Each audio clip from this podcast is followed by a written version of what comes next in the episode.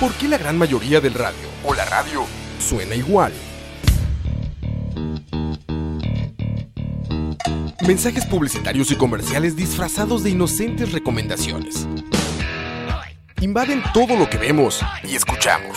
Además de, por supuesto, compromisos con patrocinadores o intereses de terceros que censuran e impiden que cualquier información o mensaje pueda llegar intacto, puro y sin filtros. Al escucha. Muy pronto, una nueva alternativa a la radio. Solo escucha. Escucha.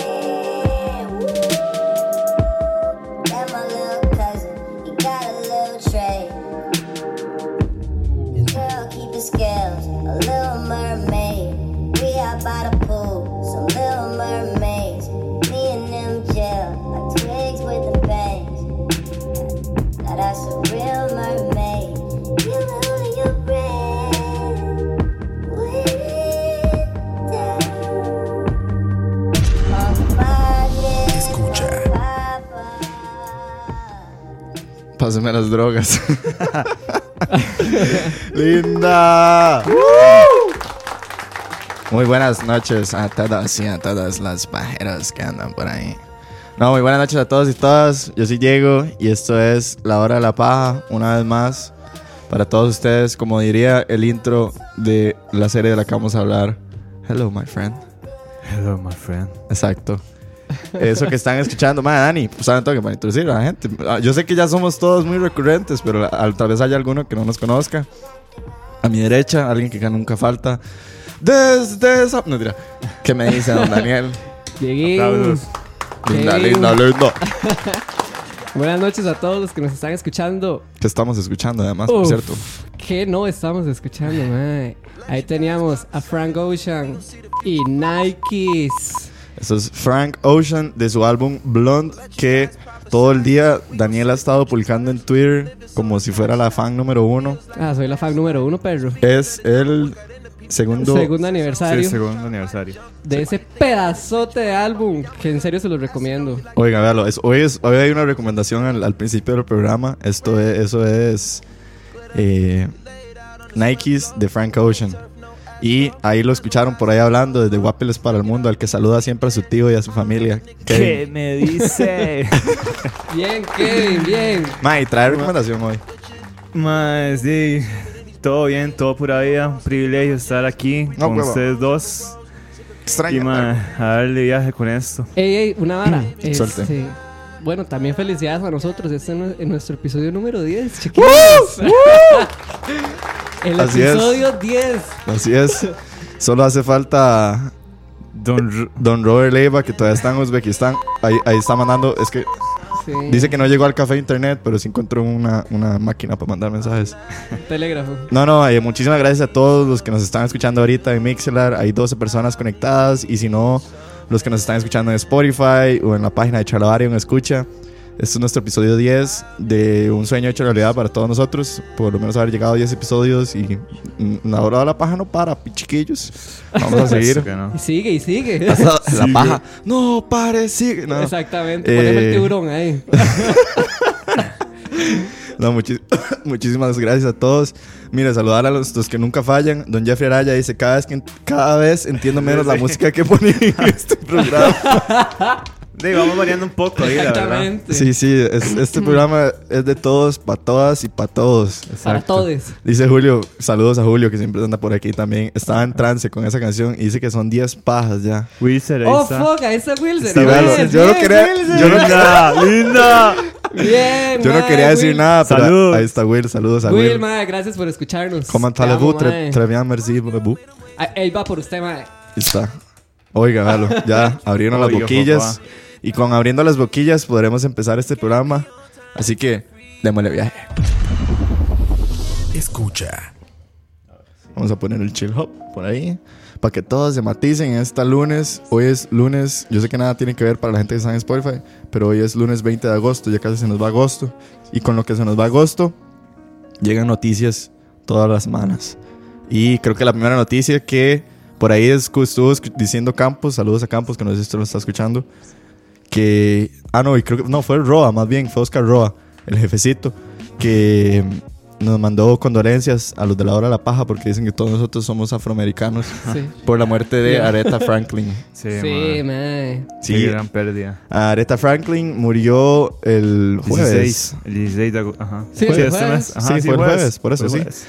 Eh, eh, bueno, llamados por muchos la reina del sol, o el soul music. Eh, nació en 1942. de 42. Dice que logró 112 singles en Billboard, 67 Hot 10s, 17 Top 10 singles, 100 Hot RBs, 20 RBs number one. Lo que la hace el artista con más registros en la historia de los charts. Y fue la primera mujer en ser incluida en el Rock and Roll Hall of Fame en 1987. Se imagina qué currículum, mae. ¿Se imaginan que se hubiera muerto el jueves, ¿no? No, Sí. no, eh, nuestras condolencias. No sé ustedes qué pueden decir de Aretha Franklin. Man, yo la verdad no sé mucho de. Ah, entonces no digan No, nada. sí. Ah, ok, entonces. sí, No, siga. no se vale, mae. No, Siga, no, no, no, no.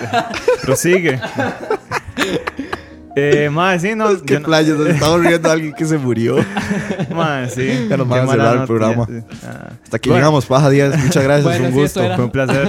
Este, ma, yo la verdad no sé mucho de Aretha Franklin, pero sí No. sé que, o sea, fue, o sea, fue una persona muy influyente para la música y también para, para el movimiento, fe- movimiento feminista. Correcto. Entonces, este, sí, ma, eh, No, y para el movimiento afroamericano. Afroamericano. también, sí, por supuesto. Para nosotros, los negros. Exact- Exactamente. Pero sí, ma, una gran pérdida. Ay, ma, yo siento que algún día alguien va a decir, usted, mano, va a caer así como... No voy a decir nada, Sí, pero sí. mejor no, mejor que no nos caiga nadie. Dice Julio, el dúo con George Michael fue glorioso. Ah, cierto. Sí, ella tiene una pieza ahí con, con George Michael. Con Jorge Michael, otro que también guindó los Jorge tenis. Miguel. Yo sí tengo que decir que, bueno, yo escuché di, como sus famosillas, ah, Respect Thing, que ahí se a Little Pray, esas piecillas como las que nunca fallan. Pero, mae, di, es que sí le pone mucha energía. O y cuando estuvo con una- Wham, ¿Quién? ¿Cómo? George Michael, ¿eh? Sí, sí, pero yo No, estaba pero hablando estamos de- Ah, ok. No, no, pero yo digo cuando. Estamos hablando de. Areta. Ah, ok, ok. No, no, pero- Sabe que se- se- esa interferencia de Uzbekistán Sí. también ha afectado un Sí. el programa. Pero no, Se nos no, están hackeando desde, el sí. estado, desde La Uzbekistán. verdad era una muy buena artista y, y hoy ella influyó mucho en, básicamente en toda la música que, que escuchamos actualmente y muchos de los artistas que hoy están así como en lo más top tienen como Aretha de influencia. Sí, sí, por supuesto. Sí, y cuando es- estuvo sí, con es Wham, una- Bastones. Qué necio, huevón. Ca- cambiemos de noticia. Cambiemos de noticia porque la verdad es que ya nos va a venir a jalar las patas, Areta. Eh, ma, Dani, ¿qué nos cuentas de esta noticia que tenemos por ahí? Que Uf. es una persona que yo siento que, estoy seguro, no solo siento, estoy seguro que un día de estos vamos a hacer un programa dedicado a él. Ajá. Nada más y nada menos que Don Quentin Tarantino. Sí, Yes. mae. Salió ahí como la noticia de que la actriz Amanda Stenberg, que es la actriz que protagoniza en The Darkest, The Darkest Minds, Ajá. Bueno, pues ella dio declaraciones de que espera que Quentin Tarantino cumpla su promesa de hacer la parte de el cast de Kill Bill 3, que todavía están rumores de que vaya a suceder el próximo año, ya que se cumple el vigésimo quinto aniversario, no mentira, el decimoquinto aniversario de la Ok. saga Kill Bill. Y sería la última película de Tarantino, Sí. porque el mae dijo hago La, 10 su- la y supuesta, voy", Ajá, ul- ¿verdad? la supuesta, supuesta. Última última. película. Hay muchos rumores, o sea, todavía no hay nada en específico. Y bueno, Amanda lo que dice es que ella quiere formar parte del cast para interpretar a Nikki, la hija de Bernita. Ajá. No sé si ustedes se acuerdan en la película Sí. que cuando Bernita y Beatrix, o sea, Uma Thurman. Ese es el desmadre que es en la cocina. Ajá, Sí, exactamente. La, la primera escena, digamos, de toda la película. es Ajá, esa, ajá, ajá. que se Estamos hablando de Kill Bill Uno. 1. Uno. Ajá. Ajá. Cuando se agarran en la cocina y toda la vara, que después llega la hija de Bernita, una Ajá, chiquita. una chiquita. Y Beatrix le dice como di, que si se quiere vengar, que la busquen 10 años y ahí arreglan cuentas. Sí, uff. Entonces estamos prontos a cumplir 10. Sí. O ya cumplimos los 10. No, ya se cumplieron los 10, se van a Ah, cumplir 15, pero di, ¿verdad? En tiempo, en tiempo, en tiempo Kill Bill van En 10. tiempo Kill Bill man 10. Van a, van a pasar 10. ¿Qué pasó? Eh, ¿Qué? no, nada más como dar un dato. Amanda Stenberg es la. eh, ella sale por primera vez en, en los Juegos del Hambre. Y sale haciendo el papel de Rue. Ah, sí, es la chiquita ella- que. Ajá, Ajá, sí, Ah, la, la- que la- se hace amiga de Jennifer Lawrence. Ajá, exactamente. ¿Suave? ¿Cuál? Es Rue, la, la, la chiquita. La que está con. Con Katniss. Ajá, ajá. Sí, ajá. La, que- a la que matan. Ah, Tuanis, pero el spoiler. no. Sí, ahí. Bueno. por ahí, la que dice spoiler. Esa quedó como Aretha Franklin también. y no, bueno, ahí lo tienen para los fans de Kill Bill. Eh, perdón. Eh, un, supuestamente, un supuesto tease o un supuesto llamado de atención a Don Quentin para ver si nos complace con una tercera, sí. tercer volumen de lo que sería la historia de Kill Bill, que yo no sé de ustedes, pero Kill Bill tiene de las, bueno, yo creo que todas las películas de Tarantino, pero Kill Bill tiene de, de esas secuencias de acción que por alguna razón, yo no sé si fue Tarantino el que inventó eso, pero combinar la música con la escena de acción Ajá. hasta el punto que parece como, como un musical Sí. Sangriento, Sí, eh, apetitoso. Es que todo lo todo juega, mae, es Sí. demasiado tuanis. Mae, es de mis favoritas, la verdad. Sí, bueno, eh, vamos a dejar el programa hasta acá y vamos a poner a correr Kill Bill. Entonces, para los que quieran, Ya nos vamos. ya nos vamos, ya nos vamos. Escucha. Escucha, diría Roa. Eh, se viene The Romanovs. Uf. Esta es una nueva serie de Matthew Weiner, de el director o director, escritor, Sí, de- Direc- director y creador de Mad director y creador de Mad Mad Men. ¿Qué me cuentan de The Romanovs? Estamos en la Eh, sección de noticias para sí, aquellos que son este, nuevos. Bueno, sí, de Romanovs, que bueno, como acaban de decir, la va a hacer Matthew Weiner, que hizo Mad Men. Y Don Draper. Don Draper, digo. Don Draper, ajá. Y bueno, el cast parece ser que de, también va a ser Mad Men. ¿Por Porque qué? Es básicamente Ah, Mad John, Men- Mad John 2 Slatery. John Slatery, y Cristina Cristina Hendricks. Christina Hendricks. Eh, sí, y el plot más o menos es. Ma, pero son ocho para- diferentes historias de personas que creen ser descendientes de la familia real rusa. Ok. Y será lanzado en Amazon Prime. Así es. O sea, nadie la va a poder ver. Exactamente. Y lástima, mae, porque, digamos, yo después de ver Mad Men le confiaría lo que sí, sea a este por mae. supuesto. Y se veía interesante la Yo, serie. yo no he visto Mad Men, Totalmente. pero todo el mundo siempre dice que es muy Ah, bueno. man. Mae, sí. Cultura general de un Yo creo, publicista. yo creo, no, no solo ti. eso, mae, de la televisión, o sea, Sí. este mae la voló. Entonces, yo sí le confiaría ver The Romanovs, aunque sea ahí en, en las aguas caribeñas, ¿verdad? Sí. Arriesgar las computadoras. Exactamente, porque sí se ve Tuani, la verdad. Y la trama está interesante porque, di, para que sea como esta nota de la familia real rusa. Bueno, de los Romanovs, no sé si ustedes sabían, pero fue una familia impostora de Sí. la realeza. Ah, los ok. Romanovs existieron Ah, en la sí vida existieron. real. Fue la última familia rusa, real, digamos. De la realeza, pero ellos eran impostores. O sea, nunca fueron de la realeza. Ah, los se colaron ahí. ok. Y el zar Nicolás es Ajá. parte de los Romanovs. Santa Claus. Ajá, Santa Claus. Después de ahí se hizo Navidad. ya pasamos a la siguiente No, noticia. no, no, pero mentira. yo lo que quería ¿Verdad que Natasha Romanoff es Black Widow? Ajá, Black Widow. Y tendrá algo. Sí, tendrá algo que ver. Me imagino, mae. Di, Es que salieron muchos descendientes. O sea, la familia era como de 17 personas y di, la última vez que estuvo en la realeza fue antes de la Revolución Rusa. Ellos fueron la última familia Ajá. real rusa. Y después de ahí como Con que se ustedes, esparcieron- estudios sociales con Daniel Bueno, González. Sí, parece- bienvenidos a parece ser que sí, puso National atención. Geographic, ¿verdad? Eh, History Channel. Sí, puso atención en clases de Sí, estudio. perros. Exacto. No, no, eh, si hay alguien en el chat que sea más fan de Marvel que nosotros, a ver si, si nos aclaran esa duda, si Natasha Romanoff tiene algo que ver con los Romanovs de la historia rusa. Eh, madre, qué loco eso que estábamos mencionando al principio de esto, que Matthew Weiner, ¿verdad? Con John Slater y Christina Hendricks, como, como que se ha hecho muy recurrente que los directores Ajá. casten a las personas como actores de Que ya confianza. conoces, Ah, se- confianza. sí. ya se, se enamoran, por ma, supuesto. ya. O sea, Sucede es- demasiado. Y ya lo vimos con este weón, con el de La La Land. eh, Sí. Chazelle. con Damien Chazelle, con su Gosling. amorío, con Gosling, ¿verdad? Todas las- vea Tarantino, weón. Tarantino, todo su cast siempre es Nunca el mismo. falla. Scorsese también. Ah, Scorsese sí, también. Robert De Niro. con. Robert De Niro. Con Robert De Niro y siempre sale. DiCaprio también, ma. Ajá, DiCaprio. Ajá. Y Joe Pesci también. Sí. qué loco. ¿Y será que las películas de, de ¿cómo se llama? El comediante Tico. El comediante tico. Ah, eh, Michael Jordan. No. Hernán Jiménez. De Ah, Hernán Jiménez, ah. van a tener el mismo caso.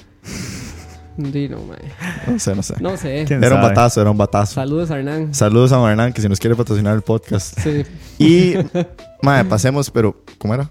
No, no. Otra vez hay problemas en, en la cabina. Pasa ahí. ¿Se, se imagina saber manejar esta vara después de 10 programas? 10 programas y no los has sabido manejar, Seatón. Más, esta semana eh, volvemos a una sección que nos gusta mucho y que hace 10 programas fue con lo que empezamos, la hora de la paja, como la sección de los trailers. Y más, esta semana estuvo cargadita de trailers. Eh, Es que, bueno, cabe aclarar que ya viene temporada fuerte, entonces... Ajá. Yo creo que a partir de ahora los trailers que esperemos van a ser de pelis de pichudísimas. Sí, eh. hay que, digamos, hay que en Estados Unidos creo que el, el- lo que le llaman el last day of summer, el último día de verano, fue la semana pasada, si no me equivoco. Y una vez que se acaba el verano, es cuando ya entramos en esta etapa de otoño, viene todo lo que vienen los festivales de otoño, vienen los grandes lanzamientos de, de septiembre, después vienen, bueno, más que todo ahorita nos choca mucho con lo que es la época de películas de miedo, ¿verdad? Porque también siempre está como esos fines de semana. Sí, siempre se cuelan una que otra. eh. Ajá, ajá, ajá. Que tal vez al día de mañana podremos hacer un programilla de miedo. Pero eh, se nos vienen las películas pichudas, por así decirlo, las películas de cierre de año. Y la primera que nos brincó es Roma. Roma. Pastor Roma. Roma. sí. Pastas Roma. No, perdón, Pastas. Que es del director Alfonso Cuarón, nada más y nada menos que el director de Gravity. Gravity. Este eh, mexicano ya de gran, gran, gran Gran renombre. trayectoria. sí. Sí, Eh, maes, que, bueno, y para nadie es un secreto, ¿verdad? Los directores mexicanos eh, han venido creciendo demasiado. Sí. Ojo, Roa. Eh, Ojo, Roa. ojo, ojo, ojo. Que, mae, se lanza con esta película Roma, que no tengo muchísima información. El cast tengo que es Marina Tariba y Yalitza Aparicio. Mm, Mm, sí, no, no hay mucha info, la verdad. no hay mucha info. Para los que quieran ver el trailer, sinceramente se ve loquísimo. Es una película que está totalmente en blanco y negro. Ajá. Sí. Y está ambientada en México. Y tiene creo que algunas cosas en Estados Unidos. Ajá. Eh, la historia no está muy clara, yo no he querido investigar porque tampoco me quiero spoilear mucho, pero parece que es como una especie como de circo, historia de amor, como drama mexicano. Sí. O sea, es que ni siquiera el trailer. Bueno, Es- me, me encantó porque no dice mucho Sí, tampoco. eso es lo mejor de Lo todo. deja uno Sí, picadísimo, mae. totalmente. Que yo creo que eso es lo importante de, de un trailer, dejarlo picado a uno. Es que si hay unos trailers que están tan mal hechos que Sí, sí. ya te contaron toda la peli, mae, entonces es una Exactamente. picha. sí. Dice Roa que el Oscar al comercial de galletas es el que sale a Ah, Roa. ok, perfecto. Para tomarlo en cuenta, Roa, A tomarlo en cuenta entonces. Ya, ya vamos a hablar con la academia. Acuérdense que Kevin está molesto con la academia desde Ajá, desde pasado. la semana pasada. Están en la vara. Lo que sí me cuadró mucho es que, bueno, como es en blanco y negro, mae, y hacer una peli en blanco y negro cuesta por la iluminación, mae. Dice.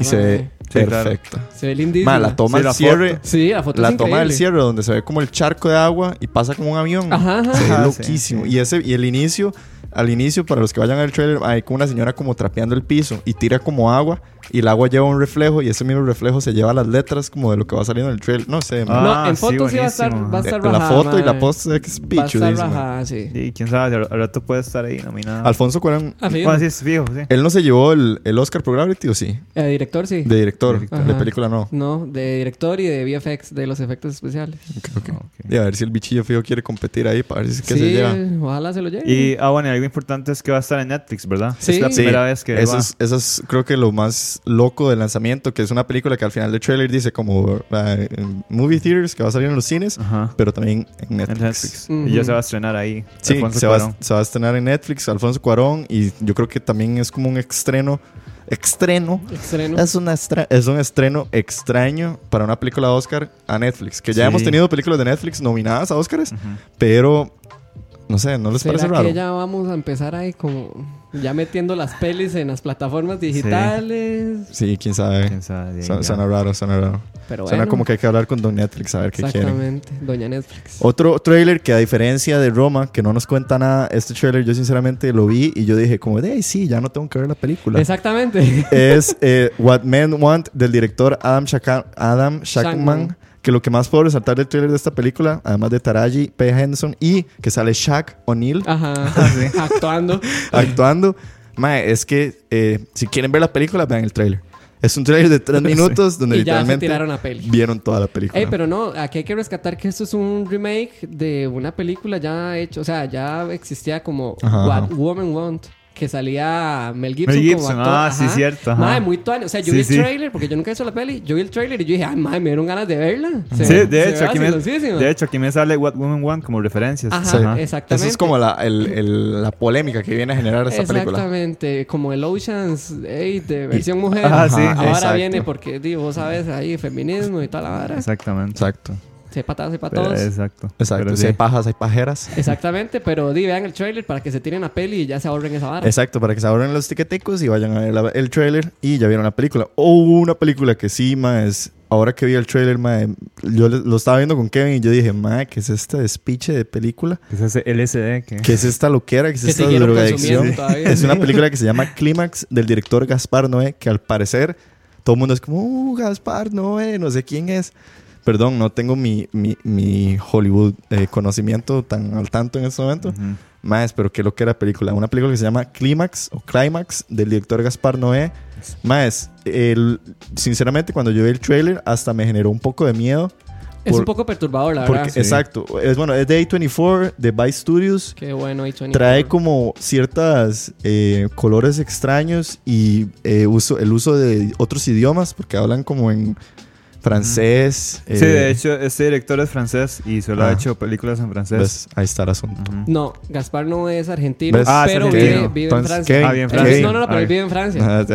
Ah, sí, sí. Pero yo Ya. siento que el MAE ha sido como muy famoso a, a nivel de cine independiente, porque al Chile hay gente que ama las pelis del MAE, Ajá. pero yo siento que él es de un corte más independiente, Ajá. alternativo, seguro por ser de francés y viene Sí, como exacto. esa ola de cine europeo. Y di, ya el MAE se logró meter así como más cine americano, casi Hollywood. Sí, y ya, ha ganado vari- varias, este, mejor filme, mejor película. Lo que sí me En cuadró Cannes, mucho creo. del... Ah, mae. Entonces sí, el MAE ya ha ido como escalando. Sí, sí, es un mae Lo que con sí me conocimiento. cuadró mucho del Exacto. tráiler fue como los movimientos de la cámara. Mae, y esa edición Esas- loquísima ajá. de drogas Totalmente. que se tiene. Los colores y esa vara está increíble. Uy, está Sí, está buenísimo. loquísimo. Aquí estamos viendo el trailer, entonces estamos enviajados ya. Uy, esa escena está loquísima. Más, eh, no sé. Uy, se metió una jirafa. Uy, véalo, perro. Eh, Típico. Los maes que se les olvida que estaban en un programa de audio. véalo, pa. No, eh, mae, búsquenlo. Búsquenlo. eh, se ve muy, muy loco. Eh, es como una especie como de historia de sexo con baile, con drogas. Y al parecer también hay como una loquera sadística extraña. Sí. Sí. Sí, totalmente. Sí, es que, man, Sí. no, hasta, Si tuviera que describir la película en una palabra, yo diría bizarro. No, se ve está como en bizarro. llamas. La gente está, hasta está en llamas. Perturbadora, man. Sí, es como muy perturbadora. Pero entonces, eso, la- exacto, la hora de la paja reacts to, dice. Julio. Eso es lo que estamos haciendo en este momento. Ya decía, se me parecía algo que había visto anteriormente. Mejor pasemos de trailer sí, a uno que también me se súper pichudo. Esta, peli se llama The Green Book de el director Peter Farrelly. Con Vigo Mortensen y Marcella Ali, que Marcella Ali es un Ganó crack. el Oscar. Ganó el Oscar con Moonlight. Moonshine. Eh, Moonlight. Moonlight. Moonshine. Moonshine. Sí, están pegando las drogas Sí, para ya, que se ya, den cuenta, ya le man. pegó. Ya le llegó. ya me llegó. Eh, no, esta peli Green Book, que se ve loquísima, es con Vigo Mortensen para los fans de El Señor de los Anillos, eh, Aragorn, el rey de, de Gondor. Exacto. Eh, madre, como que la historia de que Marshall Ali supuestamente es como este grandísimo e increíble músico en una época en que los Estados Unidos está plagada de racismo y xenofobia. ¿Cuándo? Sí. Cuando no. Eh, está plagada de racismo y xenofobia. Y eh, Viggo Mortensen se convierte prácticamente como no solo en el guardaespaldas, pero casi que la mano derecha de él. Y Ujú. entonces es como una persona blanca trabajando para un negro en una época súper complicada. Y eh, no solo Viggo Mortensen es blanco, pero que sino también es de una persona del sur de los Estados Unidos. Ajá. Ujú. Es un- como una combinación de factores que hacen que la película, sinceramente, ma, se, vean el trailer, se llama The Green Book. Se ve loquísimo y además creo que está inspirado o basado en hechos de la vida real. creo. Sí, sí, al final dice que está basada en hechos reales, de hecho. Entonces, es eh, loquísimo, Incluso la verdad. hasta cómica es. Los colores, está ambientado Sí. como en una época súper pichuda, Bueno, ese toque cómico fijo sí lo tiene que tener porque Peter Farrelly es el director de... Dumb and Dumber. Ajá, Aquí está. y de- Sí. What Happened to Mary. Ah, There's Ajá, Something About Mary. There's Something About Mary. Ajá. Sí, sí, es una de esos clásicos de comedia. Osmosis. Jones, aquí estamos viendo. Madre, qué bueno, sí. Sí, o sea, Peter Farrelly es muy como comédico y entonces es como un intento de película seria, pero Con sus momentos. con ahí sus momentos Sí, sí. cómicos. Entonces tal vez sea interesante porque pueda llamar a audiencias de los Estados Unidos y de otras partes del mundo por la comedia y termine dando una lección. Bueno, y no solo eso, sino por los actores también. Ajá, claro. man. De- son dos grandes, madre. Sí, Marshall Ali y Vigo buenos, son unos mae. cracks. Sí. Y sí, ahí lo tenemos. Ahí ¿Y lo cuál tienen. es el siguiente? Y el último trailer que más... Ah, uy, sí. este me, me emocionó un pichazo. Sí, ese el director increíble. Eh, Michael Moore, para los que nos conocen, este men que es un cineasta documentalista súper reconocido por la polémica que ha generado con todos sus documentales. Michael Moore lanza el trailer de Fahrenheit 11.9 que está inspirado en la situación de Donald Trump en los Estados Unidos y cómo se ha despichado el país número uno o el supuesto número país, el supuesto país número uno del mundo. Hay que mandar a Diego a terapia de lenguaje. Ya Sí, por favor, mándame a terapia de lenguaje. Eh, más, vean el trailer y la verdad a uno como que le dan ganas de que, más ya, yo quiero ver, ya, ya quiero ver el documental porque se ve que es una tiradera de fuego y de polémica Sí. y de Bueno, para los que ya vieron Fahrenheit 911, esta Ajá. sería como su secuela, por decirlo así. Sí. Sí. Entonces ya la gente que la vio ya, digamos, va a estar un poco preparada para di, lo que se va a venir en esta película. Sí, exacto. Sí, hay- Básicamente algo lo mismo que había pasado con Fahrenheit 911, que era cuando le tiraba a, a Bush a Bush con lo del supuesto con eh, el ataque terrorista. el ataque terrorista y la excusa para entrar en la guerra con, con el Medio Oriente. Exactamente. Esto Ahora es- viene una versión Trump. Esto es una versión Trump, una versión política estadounidense actual, una versión eh, de Michael Moore en su máximo esplendor, ¿verdad? Porque uno lo ve y es un señor mae. que da demasiada risa, pero a la misma vez hace como su llamado de atención, más y no sé, se ve muy, muy, muy, muy tuanis. No sé qué más querrían comentar ustedes. Nada, que la vean. ma- sí, sí. es que, yo no, yo, es que yo, no sabía que era segunda parte. Sí, Sí, sí, yo no sabía que había O sea, otra. es una supuesta, o sea, no Es es, una- no es una es segunda como- parte directa, no es como No. que la- el documental pasado terminó en un cliffhanger. Pero Sí, va sí. como dentro del Sí, mismo... ligado. Exacto. Va como dentro del mismo ambiente. No sé cómo se diría. Es como sí. el mismo universo. El mismo nivel. ok. Sí, sí. O sea, es que Michael Moore es muy, eh, como lo dije, muy famoso por la crítica que él hace hacia los Estados Unidos, hasta el punto que él ha tenido problemas legales muy grandes en los Estados Unidos por esto mismo, pero él no tiene miedo y decide hacer este documental que se llama Fahrenheit 11.9, que el, el documental pasado se llama Fahrenheit 9.11. Ujú, Sí. 11.9, para los que no sabían, es- fue el- la fecha en la que Trump ganó las elecciones. Por eso es que se llama Fahrenheit 11.9. Fue el 9 de noviembre Ajá. 2016. 17. Sí. Bueno, llevamos para dos años de Sí, Trump, yo creo. man. Sí, yo creo que llevamos para dos Rápido, años. ¿eh? Y más, ahí lo tienen. Una loquera. Esos serían los trailers de esta semana, las noticias de esta semana. Vamos a leer antes de pasar al artista de la semana. Eh, vamos ¿Qué a ver por aquí qué people? dice la people. La hora de la PAC.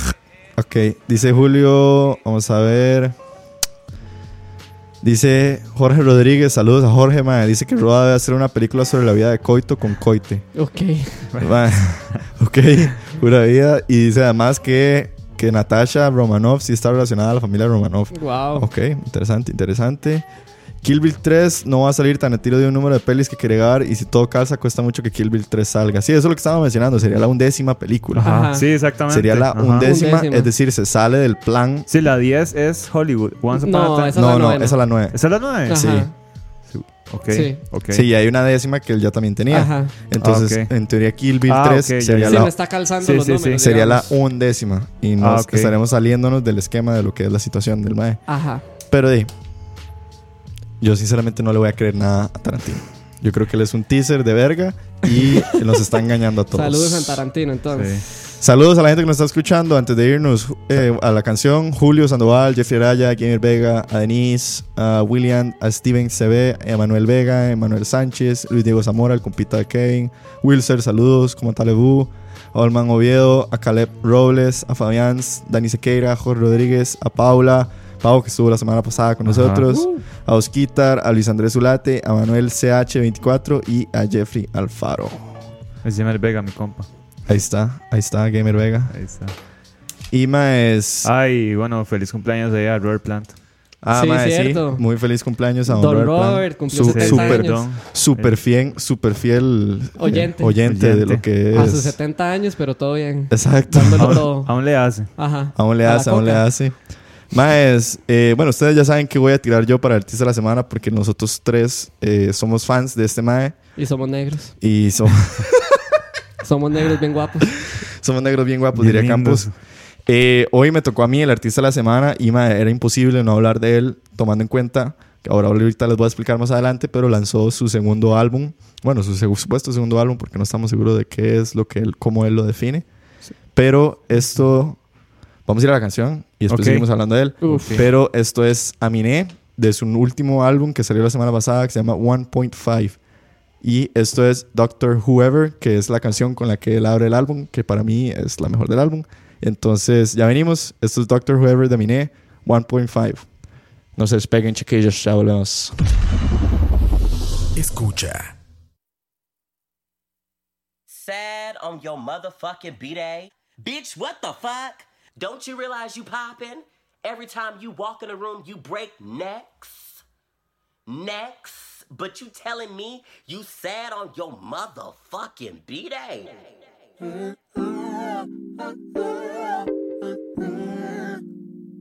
Yeah.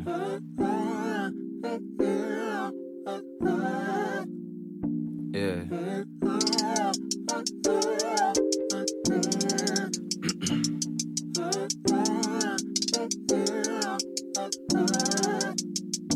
Yeah. I sit here and tell you my problems. That's how this work, right? I'm supposed to be open and honest, but I got time, right? My niggas having sessions and I'm doing sessions. Can't man up if masculinity your only weapon. Man, I've thought about suicide a hundred times, but I hate to disappoint and see my mama cry. Birthdays these days be the worst days. Cause I know I'm getting older and not happier.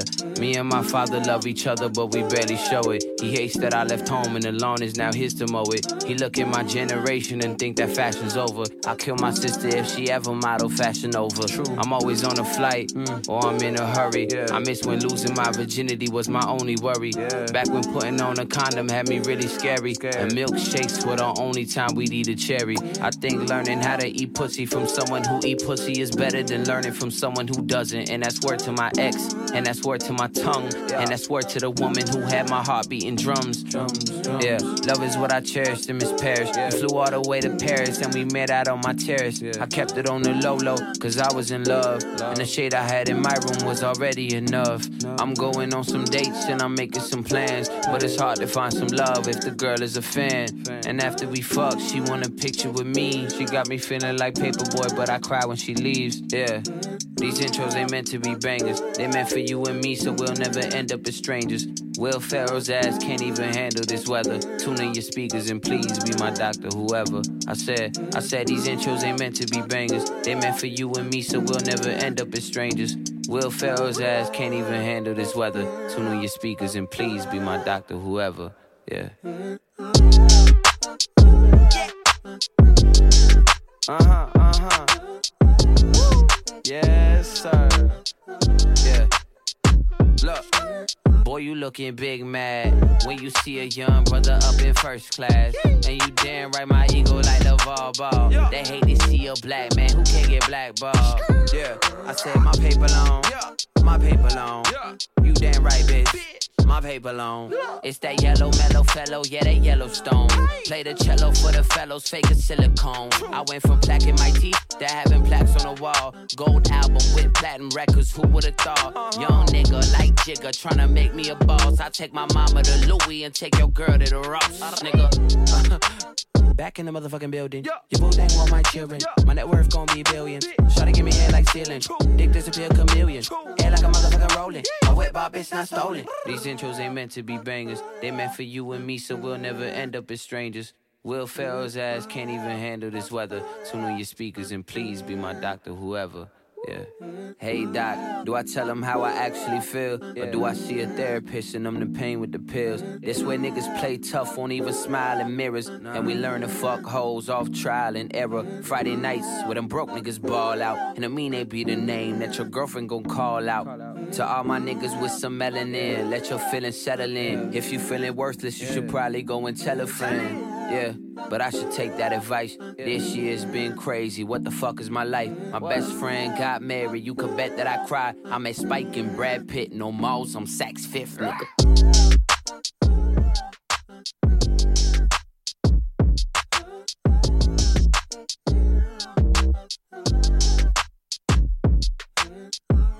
Shit together and turn the fuck up. Escucha. Vieron como la hora de la paja no le falla a su, a su, a su Mauro. Mae, di, yo necesito ir a lavarme los oídos. Nunca había escuchado tantas vulgaridades juntas en tan poco tiempo, mae. Mi mamá me va a regañar, güey. Sí, de hecho aquí, aquí dice Julio, qué educado el muchacho. Sí, y Art Up Andrés dice que qué de puta letra. Así es, esto era eh, Aminé, Aminé llamado Adam Aminé Daniel, nació en 1994, tiene solo 24 años. Es hijos, es un estadounidense, hijos de padres eritrea, de Eritrea y etíopes. Oiga, Él nació en Portland, Oregon. Es originario de Portland y le tiene muchísimo respeto a Portland. De hecho, ha luchado muchísimo por, por el, el background y demás eh, de la música dentro de Portland. Eh, más, cabe resaltar, quiero destacar a alguien que fue la primera persona en enseñarme a Miné, a, mi- a uno de mis mejores amigos, Ale Marín, que no sé si nos está escuchando, que me acuerdo cuando me enseñó su primer álbum, que fue Good For You, que salió apenas el año pasado, Sí. salió julio 28 del 2017. Mae, Good For You, que sinceramente está mejor que, la- que este álbum. O sea, no estoy diciendo que el segundo sea malo, pero me gustó más Good For You. Eh, sin embargo, eh, ¿qué puedo decir de Mine? Bueno, su carrera musical empezó más que todo cuando él empezó a hacer raps parodias o raps en burla entre los dos colegios en los que él estudiaba. Bueno, él estudiaba en un colegio, pero el- su colegio tiene una rivalidad y se hizo famoso por los raps en los que él empezaba a tirarle a las rivalidades de los otros colegios. O sea, siempre fue un vulgar. sí. es lo que queremos decir. Siempre siempre fue educado. siempre fue un pleitero, siempre ha sido educado. Eh, se nota que sabe de respeto el muchacho, sí, Emanuel Sánchez sabe exactamente. Un Eh, caballero. todo un caballero, más. Su primer álbum vendió más de 13.000 copias en solo la primera semana y debutó Wow. como número 34 en el Billboard US Charts. Eh, tuvo en el enero de este año un single que sacó, que de hecho, cabe rescatar, fue la primera canción que tuvimos recomendada Ah, en la sí. hora de la paja, en el episodio número uno con Egyptian Love de Reggie Snow, incluía a Miné. Para los que no han escuchado la hora de la paja número uno, para que lo oigan, está en Spotify. Y en abril del 2000, de este año sacó Campfire como un single que sonó bastante bien, sonó muy tuanis y resultó con agosto 15, es decir, la semana pasada, con 1.5. Este segundo álbum de él que eh, ha sido un poco llamado la atención porque no tuvo ni un solo single. O sea, fue un álbum que literalmente él anunció el 14 y soltó el Y 15. lo mando de un solo. Ajá, solo, o sea, ajá. y de hecho, él no lo alba, no lo llama. tiene Obi-Wan dice que tiene razón Campos. Este es el programa de la música de negros del conglomerado. Escucha. Wow. Ok, no, no, no. Esta vez es que estamos un poco hip hoperos, pero nada más es como muy, muy rapidón lo que les quería traer de, de, de Aminé. Eh, ¿Qué más puedo decirles? Bueno, 1.5 ha sido un toque criticado por eso mismo, porque no tuvo ningún single, no tuvo como ninguna canción como demasiado destacable, así como de mucha ¿Qué? fuerza. Perdón, pero madre, qué loco eso. Bueno, es que yo estoy pensando como a nivel de mercadeo. Porque Sí, casi siempre sí. los singles lo que hacen es Como- ayudar a Ajá, levantar el álbum cuando lo mandan. Entonces, di, vos ves que los artistas di, sacan dos, tres, cuatro singles ahí y madre, ya pa, se vende el álbum. Pero 100%. mandarse así, digamos, a lo salvaje, Es muy arriesgado. siento, o sea, no sé qué, qué tal estará eso ahora en la industria de la música, pero digamos, vos hacías eso hace 20 años, madre, el álbum no se te vendía, Ah, pero sí, ni en la esquina, güey. Sí, no, no. Hoy no en sé día. ahora como de la plataforma digital y toda esa sí, vara. la era digital está. Ya no, no, no sé si eso urgirá tanto en sacar singles o, o resultará tanto como para las ventas. Sí. Bueno, Sí. una Eh, duda ahí. No, no, de 100% vale. Yo creo que eso va a tener probablemente mucho. Eh, ha tenido mucho, ¿cómo se llama? Va a tener mucha represalia en lo que va a significar su primer álbum versus su segundo, segundo álbum, porque su segundo álbum, eh, su primer álbum sí tuvo bastantes singles. Tuvo de hecho Caroline y Red Mercedes, que fueron sus principales ¿Hace hits. cuánto salió, perdón? ¿El primer álbum? Eh, En julio del año pasado. Pero de hecho no es su primer álbum, eso es lo que les quería traer de dato. Su primer álbum, su álbum debut en realidad fue Odyssey to Me, que fue un álbum que él sacó en el 2014, que hizo con uno de sus compañeros de universidad. Él Ajá. estudió mercadeo Y eh, él escribió un álbum que lo sacó a internet y luego ya lo bajaron. Ya supuestamente creo que hay que navegar por aguas caribeñas para poder encontrarlo. Pero es súper interesante porque en su primer álbum él habla de cómo él, supuestamente en una de las primeras líneas, él dice que él va de camino a su primer show, va de camino al Madison Square Garden frente a 25 mil personas y luego se escucha la el mismo audio de la mamá donde lo llama a despertarse, como, ah, despiértese, porque él estaba soñando. Hoy en día Aminé, el, bueno, el año pasado y este año estuvo como eh, frente a Lollapalooza, Ajá. estuvo en Coachella, se Sí, se está presentó... metiendo en los festivales. Se ha presentado ya en bastantes festivales y ha ido creciendo bastante en lo que es el área del, del- del- de, Del entretenimiento. de la- bueno, sí. de la música, música, rap y RB y demás. Eh, hasta el punto que, digamos, él se ha relacionado mucho con Tyler, the Creator, con Frank Ocean, que de hecho que era lo escuchábamos en, las- en el principio. Él ha hecho amistades con algunos de estos y mm, Sí, sí, eso todo eso influye, obviamente. es un artista que ha venido creciendo bastante. Sinceramente les, les recomiendo el primer álbum, Good For You, si quieren como em- a empezar a digerirlo primero, porque Good For You es un álbum mucho más melódico, mucho más triste, es un punto de vista de él, de la fama, desde el punto de vista de cómo él lo fue perdiendo todo gracias a la fama, cómo perdió sus amistades, cómo perdió la gente del colegio, cómo la gente que antes lo veía como un perdedor, ahora lo ven como y lo volvieron a besar los tobillos.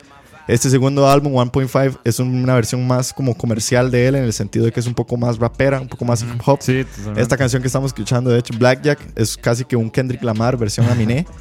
Eh, y no sé, ese es el, el- el artista que les Sí, sí, que destacamos esta semana. tal vez resaltar algo. Él es fanático de Tarantino, de, de alguien que acabamos de hablamos hablar. de Tarantino, Y sí. también es, eh, ha lanzado fuertes críticas a la elección de Trump, Sí, que de hecho cuando él se presentó en el Tonight Show de Jimmy Fallon, él recitó un verso, una estrofa, eh, criticando a cuando eligieron a Trump. correcto. Eh, entonces sí, es, es un artista bastante, bastante nuevo eh, y que ha dado mucho que hablar. Y bueno, a mí me encanta. eh, eh, a mí- ¿Qué a mí decís? me gusta todos mucho. vos? ¿Ya escuchaste el álbum? Sí, ya escuché el álbum, el segundo. La verdad es que es muy corto también. Sí, es súper rápido. eh, las piezas duran, eh, la mayoría de las piezas duran dos segundos. Hay unas que Como duran- dos segundos. Eh, dos segundos, dos minutos, perdón, ya estoy.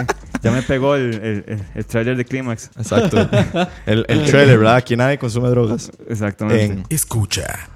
Entonces, ma, este, sí, son- las piezas son, duran dos minutos. Hay unas que duran tres minutos. La Sí, más larga hecho. es de cuatro. La que yo puse es la más larga del álbum, de hecho. Ajá, exactamente. Y, ma, a mí me gusta. Bueno, vos me, me lo enseñaste cuando íbamos en el carro, yo me acuerdo. Eh, a mí me gustó mucho, sí, suena mucho a, a Childish Gambino. Es como un. Childish Gambino, más o menos. Tiene como una combinación de todo, diría yo. Exacto. Entonces, ma, eh, es un artista que yo recomiendo totalmente. Yo, Buena elección, Diego. Yo puedo dar mi opinión. Vara. Sí, obvio, tírele, tírele. De eso se trata. No, De eso se trata, güey. De yo como... Bueno, yo no lo había escuchado. La verdad. Esa es la primera vez que lo escucho. Y bueno, ustedes saben que de, los cuatro yo soy el menos negro. Entonces, no es por nada, pero yo soy como el menos, digamos, expuesto a esta música. Claro. Yo me esperaba una vara más Frank, Frank Ocean. Sí, pero, como digo, el primer álbum. Ajá, vos Sí. me estás diciendo que el primer álbum, entonces ahora voy a llegar a escuchar el primer álbum. Digamos, la pieza me gustó y toda la vara, pero sí tiene muy Kendrick, man. Yo Sí. le sentí así como boom, boom, boom, boom. Este, el más estaba muy enojado. el- se nota como ese. Sí. Entonces, yo siento que ya, si todo el álbum va a ser así, es como, uy, perro. No, No, el, puedo escuchar, pero no, no va a ser que me guste mucho. ma, el álbum es raro porque el álbum brinca mucho. O sea, Ajá. tiene canciones como esas, a como tiene una que se llama Why y tiene una que se llama Shine. Que ma, son como otras versiones de él donde él sí le baja los decibeles y empieza a bajar un poco más sí, sí, ya se mete más al Sí, suave. sí, de hecho, yo noté ahí como los beats chill hop, así. Sí, sí, sí. Esa influencia de beats chill hop. Yo lo que diría es que Aminé todavía como que no se decide en, que quién, en quién quiere ser.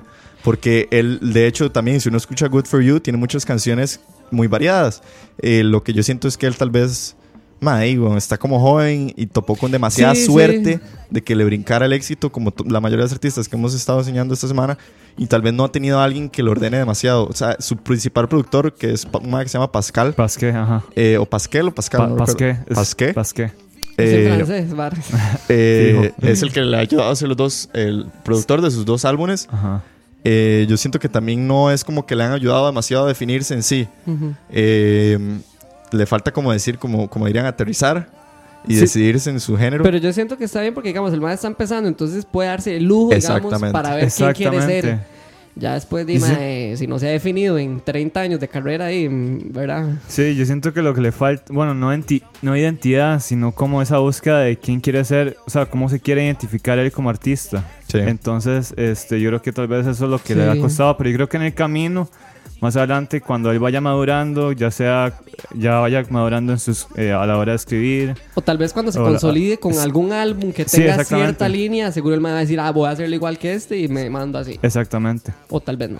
Sí, pero es un gran artista, la verdad. Por ahí voy a leer algunos comentarios antes de irnos. Dice Pau Sandí que he tenido, ha tenido más o menos éxito que el primero en los primeros días, considerando la falta de singles. Eh, no sabría decirte porque es súper reciente. O sea, salió la semana pasada. Ajá. Sí he visto demasiada movimiento en redes sociales, pero debo decir que probablemente mis redes sociales están dentro de la burbuja de los fans de Aminé. Sí, eso es el target. Exacto, entonces por eso veo tanto movimiento hacia él. Yo diría que probablemente se va a ver bastante afectado por esto mismo. Como decía Daniel, o sea, es muy difícil con un álbum así, sin singles, a menos de que seas un Kendrick Lamar o que seas un... Sí, que se pueda. O sea, que el mae esté consolidado, ya se puede dar el lujo de mandar un álbum así al salvaje. Vamos a ver cómo le responden este álbum de Aminé con ese- esa táctica de mercadeo. Dice eh, Jeffrey Araya que para cuándo esté más para el Festival Imperial. Acuérdese que nosotros tuvimos la exclusiva, sí, Festival Imperial 2019. Sí, para el. ¿Cómo era? El 110 aniversario. para el 111 aniversario, pero ya para el 110 decidieron hacer una fiesta. Ush.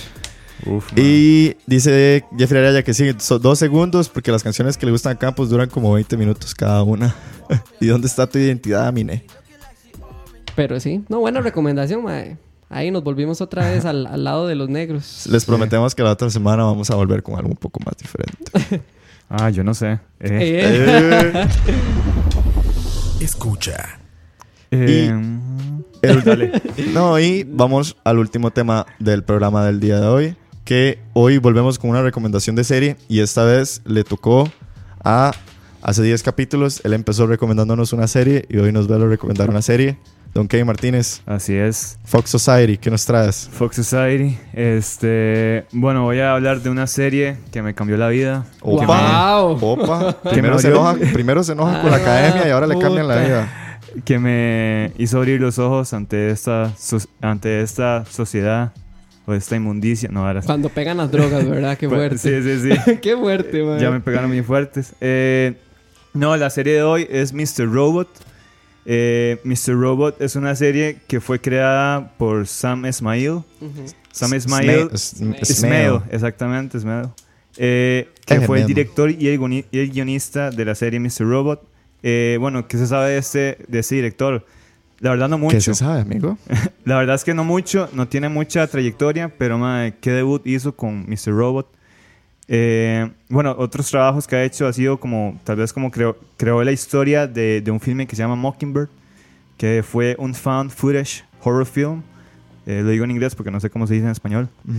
Eh, bueno, ahí lo pueden buscar si, si desean verlo. Este, bueno, más que todo para, para explicarles de qué trata Mr. Robot.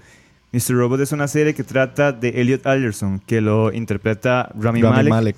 que va a ser Freddie Mercury. Freddie Mercury. Uh. en Y- noviembre ya, güey. Sí, ya casi. Eh, bueno, Elliot Alderson trabaja en una compañía de seguridad informática y aparte es un personaje que tiene problemas para socializar o crear vínculos. Y él llega a ser reclutado por un grupo de hackers que quieren hacer una revolución y eh, bueno, a partir de ahí es donde surgen todos esos conflictos, todos esos problemas. Eh, más que todo, lo que quiero hablar de la serie es las influencias. Eh, bueno, más que todo es una, es una serie como de thriller psicológico. Y yo sinceramente siento mucho la vibra de, de este director, bueno, que a mí me gusta mucho, que yo soy muy fan. Eh, bueno, yo sé que Daniel también. Sí. David Fincher. Uf. Sí, 100%. Sí, man. Se siente totalmente ahí, toda esta locura, todo... Para la gente que no sabe quién es David Fincher, David Fincher, director de películas como Fight Club, eh, Seven. Seven, Seven. Zodiac. El Zodiac, curioso caso de Benjamin Button. Ajá. El curioso caso de Benjamin Button y, Y, este, ¿cómo se llama la de... Ay, ¿cómo se llama esta? La de la chiquita, que sale... Stewart. Ah, el, Jodie Foster, que sale con Jodie Foster. El cuarto del pánico, Ajá, así. la habitación del, Pánico. pan- la Esa habitación del misma. La pánico. habitación del pánico. Exactamente. Eh, bueno, sí, es una serie que, que es muy fuerte, la verdad. Yo, Sí. la, yo la primera temporada, cuando la vi, mae, yo, yo quedé loco. Yo, digamos, yo lo que te podría decir que yo solo he visto la primera temporada Sí. y a todos los que nos están escuchando en este momento, más les recomiendo el piloto de Mr. Robot porque el piloto de Mr. Robot, mae, podría fácilmente ser una película. Yo, Sí, por Digamos, supuesto. yo nunca me engancho como con el primer capítulo. Ya, ya de hecho les había comentado Ajá. esto. Mae, esta ha sido de las pocas series en el que el primer capítulo, pa. Sí, Mae, yo 100%. ya seguí directo, Sí, tuve sí. que verla, mae. Es increíble, está tan bien hecha, mae. Ma- Sí. El- primer capítulo, el piloto, se los recomiendo. Sí, Todos ma, es de increíble. tarea, porfa, vean el piloto de. Mr. Robot. Eh, bueno, es una serie que habla de de los temas que aborda son trastornos psicológicos, consumismo, materialismo, sentimiento de que algo está mal en este mundo, sociedad, y a través de eso eh, llega esto, esta pregunta que se plantean muchos en la serie, que, ¿qué es que, qué puedo hacer para mejorarlo? ¿Qué puedo hacer yo para mejorar esta, esta sociedad? Eh, entonces, más sí, la, la- la primera temporada, y bueno, la segunda temporada ni para qué, ma. Sí, ni Y la qué. tercera, sí, sí, también, bueno, A la tercera temporada ya terminó, ¿verdad? sí, la Sí, ya tercera terminó. Y ya temporada hay una terminó. cuarta Eh, ya está ¿no? confirmada Ya, una ajá, ya está cuarta. confirmado. Sí, ya está confirmada. Exactamente. Supuestamente va a ser la última. Ya cuarta y última y Ojalá. se acabó. Ojalá, ma, porque Sí. si siguen, Se va ya- poretear. exactamente. Eh, bueno, no sé, este, de la estética, eh, ¿qué, opina- ¿qué opinan ustedes de la estética? Es- digamos, de esos son de los dos. Digamos, hay dos factores que yo quiero rescatar de esta serie y por la cual mae, no he dejado de verla porque todavía no he terminado la tercera temporada. Ya me faltan tres capítulos. Sí. Primero, la fotografía mae, es increíble. Esos colores, Es como demasiado la pálido. iluminación, mae, sí, esa vara pálida, fría, Ajá. esos tonos son increíbles porque literalmente como que te meten en la vara, Por porque supuesto. siempre, casi todos los capítulos cuentan la historia de una forma en la que uno pasa tenso. Ajá, siempre hay sí, un momento de tensión. Exacto. Entonces, la fotografía de la vara este, Y con esta música que están Ajá, escuchando, Y la música de fondo, mae, entonces te meten a voz en la vara. Obviamente, añadirlo a los movimientos de cámara y todo eso, esos Mm. planos increíbles, mae. O sea, esa, esa loquera, mae, es lo que le da el toque a la, a, la, a la serie. Y siento que también es una propuesta muy arriesgada, pero, mae, les ha ido demasiado bien. Sí, Sí. por supuesto. Yo lo que quiero rescatar, y creo que Kevin también lo quería rescatar, es ma, los personajes. Definitivamente, o sea, Rami Malek es un super personaje, Sí, Elliot es un super personaje, pero digamos, de la primera temporada, para muchos fue una sorpresa como Christian Slater ganó Ajá, sí. el, el Globo de Oro Ajá. y Actor de reparto. actor de reparto, y creo que también, no sé si fue el Emmy. Pero ma, Sí. fue como un revivir para Christian Slater, ¿verdad? Sí. Después de que pasó muchos años en que estuvo Sí, tal vez se como había perdido. Se había desaparecido. perdido, el papel de Christian Slater en la primera temporada es increíble. El papel de uno de los principales villanos, no conozco el actor, pero el machillo Ah, sí. de la eh, primera temporada. Martin Wallstrom. Ajá, Martin. Wallstrom. Más.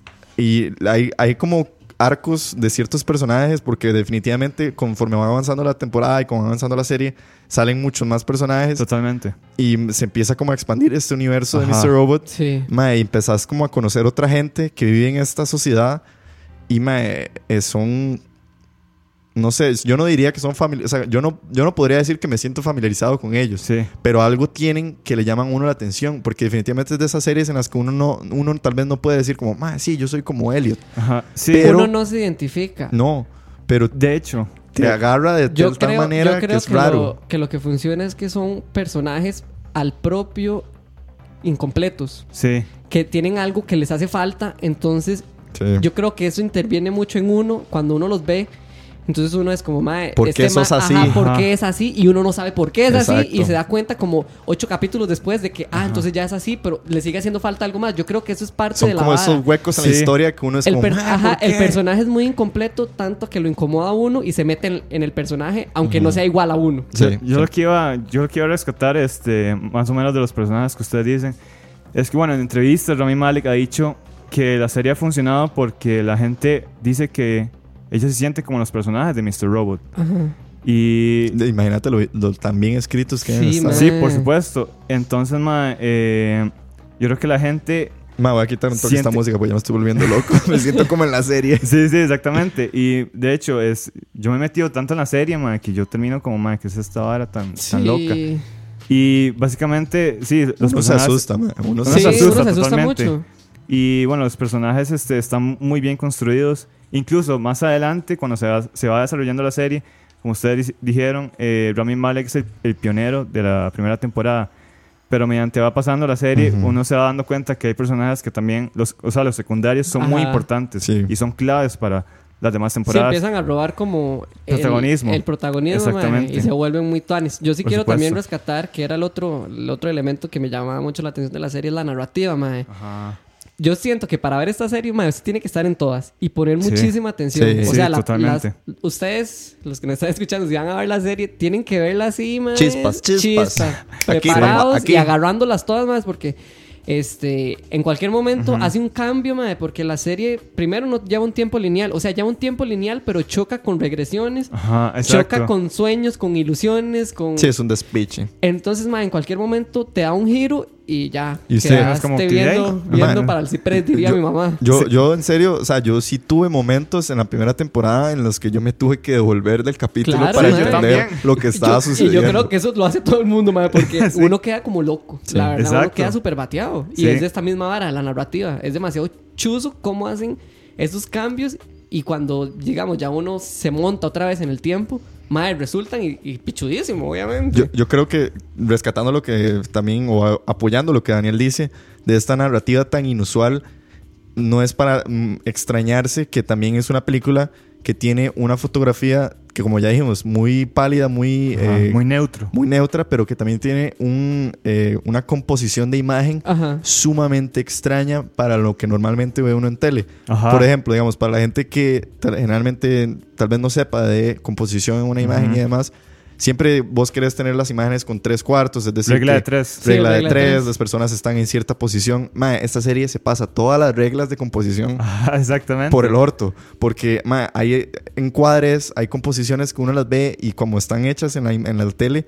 Bueno, yo solo he visto la primera temporada y no sé si siguieron Sí, haciendo sigue eso. así, Sí, sigue sí, ah, bueno. Sigue así. Mae. era, era brillante porque hay escenas en las que hay conversaciones en la que el, el eje de conversación se rompe y entonces uno nunca sabe si le están hablando o a uno, el de la tele, Ajá. o si están hablando con la otra persona. Sí. Mae, entonces es una loquera porque como esto, como dice Daniel, es una serie en la que hay que estar en todas porque te cambia las cosas, te cambia las varas. Sí, es muy rápida. Y esta, esta situación de romper la cuarta pared, de que desde la nada después está hablando con alguien más, de que te hablan a vos y que luego no te hablan a vos, de que de la nada hay secuencias de sueño, como dice Daniel, mae, es un despiche, o sea, es un despiche. Sí. Sí, totalmente. Sí, como acaba de decir Diego, eh, por lo general los, o sea, en varias series los personajes están centrados. Ujú. En, en Mr. Robot los personajes están en la esquina y hay mucho espacio arriba, Hay mucho espacio, a los sí. lados. Espacios a los lados. Exacto, entonces eso le produce a uno como una es- inestabilidad. Ujú. Entonces, mae, yo creo que eso es parte de, de lo que hace que la mí- serie funcione. A mí me pone como ansioso.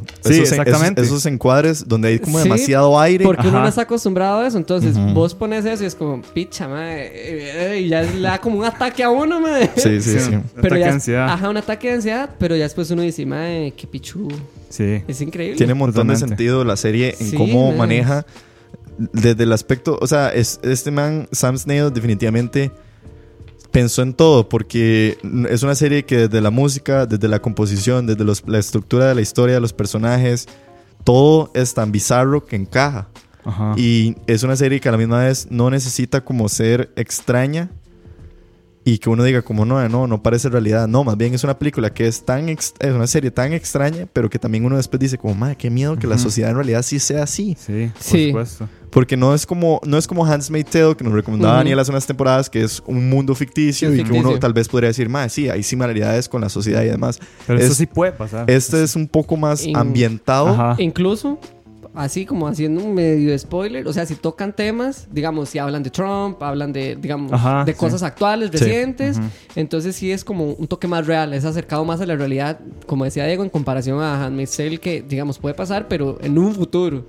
Sí. Pero eso es algo que se ve muy próximo. Sí, Sí, sí. exactamente. Sí, eh, yo creo que algo Es muy actual, es, Es una muy serie actual. muy Exacto. actual. Yo creo que algo, un dato interesante o una observación que yo he hecho es que las series, y esta no es la excepción, es que las series que hemos recomendado este, son un reflejo de lo que es la sociedad hoy y de lo que puede pasar más adelante. O sea, Sí, tal vez yo, me- yo espero que los dragones de Game of Thrones lleguen a la sociedad. Ah, bueno, que sí, tuanis, varas. Eh, Eso tal vez no pase, pero. Eh, pero sí, este. Sinceramente es una serie que está dentro de mis top 5, Es una serie. Una de mis series favoritas en, en el momento. En las mías también, mae. O sea, está no en mi top 5, pero tal vez en el 10. Sí. Y, mae, la puedo recomendar a ojos cerrados a cualquiera, mae. O sea, pues. véala y que, mae, yo sé que le va a gustar. mae, es que es, es otra cosa. Por supuesto. Es Por- algo muy único. Por ahí pregunta Pillsbury que dónde se puede ver, que si se puede ver por Amazon o hay que irse al Caribe. Kevin, ¿dónde la viste vos? Eh, Daniel, ¿dónde yo la vieron vi. ustedes? Yo creo que Daniel también la vio en En Pelispedia. Pelispedia. En Lo Pelispedia. que no sé si en Netflix está eso. No, en Netflix no. está. Netflix no está. Ok. Lamentablemente. Pero sí, en, en Pelispedia están las tres temporadas. Exacto. Cada capítulo de 40 minutos. La segunda temporada tiene 12 y la primera y tercera tienen 10 capítulos. Entonces, mae, en dos toques se la tira Esa- uno. Exactamente. Ahí se las dejo, más este, no sé, para, como acabo de decir, una, una de mis series favoritas, eh, tocan temas muy profundos Sí. y más, eh, los guiones están muy bien hechos también.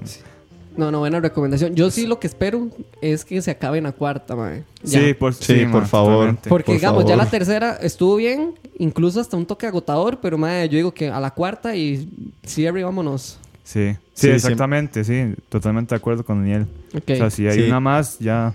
No, 100%. Eh, ma, algo quería decir de esta serie además y se me está yendo. Qué madre, creo que se va a acabar el programa y no voy a poder decirlo. Uf. Por ahí dice Pau Sandy, programa especial de los top 10 de cada uno de nosotros. Porque Sería está... Uy, sí, mae. Uy, ma. To- Eso duraría tres horas. No, no, Un dice... programa para cada uno sería, yo creo. sí, sí, de hecho. No, no, la ventaja es que muchos de nosotros compartimos los mismos gustos, Sí. entonces por ahí podría ser un programa no tan despichado. Pero y si a la gente le interesa escucharnos hablando todavía más paja y hablar de nuestras series favoritas, es una muy buena opción. Y, y bueno, si ya han visto la serie, pongan sus comentarios ahí a ver qué les ha parecido. Sí, también. Eh, Sí, sí, eh, siempre decimos todas las semanas que vamos a estar próximos a abrir nuestras redes sociales. Bueno, ¿Se acuerdan? nuestro Twitter. ¿Se, acuer- ¿Se acuerdan Sac- cuando íbamos a abrir una red social? ¿Se acuerdan cuando 10 episodios después todavía no los hemos hecho? Eh, no, no, ahí vamos, gente, ahí vamos, de verdad. Y mm, nada más querer decirles que por favor, para las, eh, las próximas semanas, eh, si alguno ve la serie, especial de tres horas de la hora, dice Julio, sobre series. dice Julio ahí, un más rebelde, Kevin. Sí, un bueno, sos un mae de Fox So- Society. un más Exactamente. revolucionario. Pero no, los Sí, invitamos a, que vean Mr. Robot. Ahí los invitamos para que vean Mr. Robot sin falta. Eh, Maes, ¿qué? Eh, Eh, yo- ya estamos, creo. ¿no? Estamos. Eh, nos despedimos. Creo que nada más voy a rescatar una cosa. Creo que la otra semana ya vuelve Robert de Uzbekistán o no. No, No sé. Todavía Todavía no. yo creo que todavía no.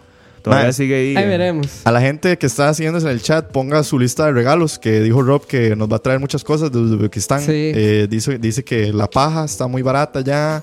Que va a ver si se Que hay trae- mucha leche de cabra hay mucha también. leche de cabra. Y que el Festival Agujero está pasando la bomba. Entonces, saludos a Robert allá en Uzbekistán. Saludos. Chiquillos, despídense. Eh, pura vida, muchas gracias ahí a los que nos escucharon. Eh, más, Tuanis, un programa más. A la tía, al tío, a la abuela. No, sí. hoy no. Hoy no. Bueno, un saludo ¿cómo que a, toda mi familia Hay en pelea general. familiar, ok. Toda mi familia en No, yo solo un saludo a ustedes, medio arracacho porque hace falta rock. Gracias por un lunes más y el episodio número 10, perros. Ah, sí, qué éxito. Súper. Así, por ahí dice Obi-Wan, saludos, más éxito del programa. Mi, fa- mi favorito luego del de Charlavaria. Linda, weón, pura vida. Saludos. Y Wilson dice que va a ver la de fijo, la serie, y se les quiere mucho más. Saludos, Linda, Will. Will. Gracias. Gracias, mae. Pura vida. Jeffrey dice que quiere una Uzbekistán a Rob para que se la traiga desde allá. No sabemos cómo le vas a hacer, pero para que tome apunte, pa. Y nada, muchísimas gracias a todos. Nos vemos el otro lunes con otra hora más de La Paja. Esperemos que lo hayan disfrutado. Y yo creo que me voy a despedir en, eh, dedicado a Robert, que no está. Esto es Do You Have a Car? The Streamers. Uf, ma. Uf, ma. Bueno, comienza la hora de la paja otra vez. Comienza la hora de la paja, no, no, no. Eh, nos vemos, gente. Muchísimas gracias. Chao. Bueno, gracias. Escucha.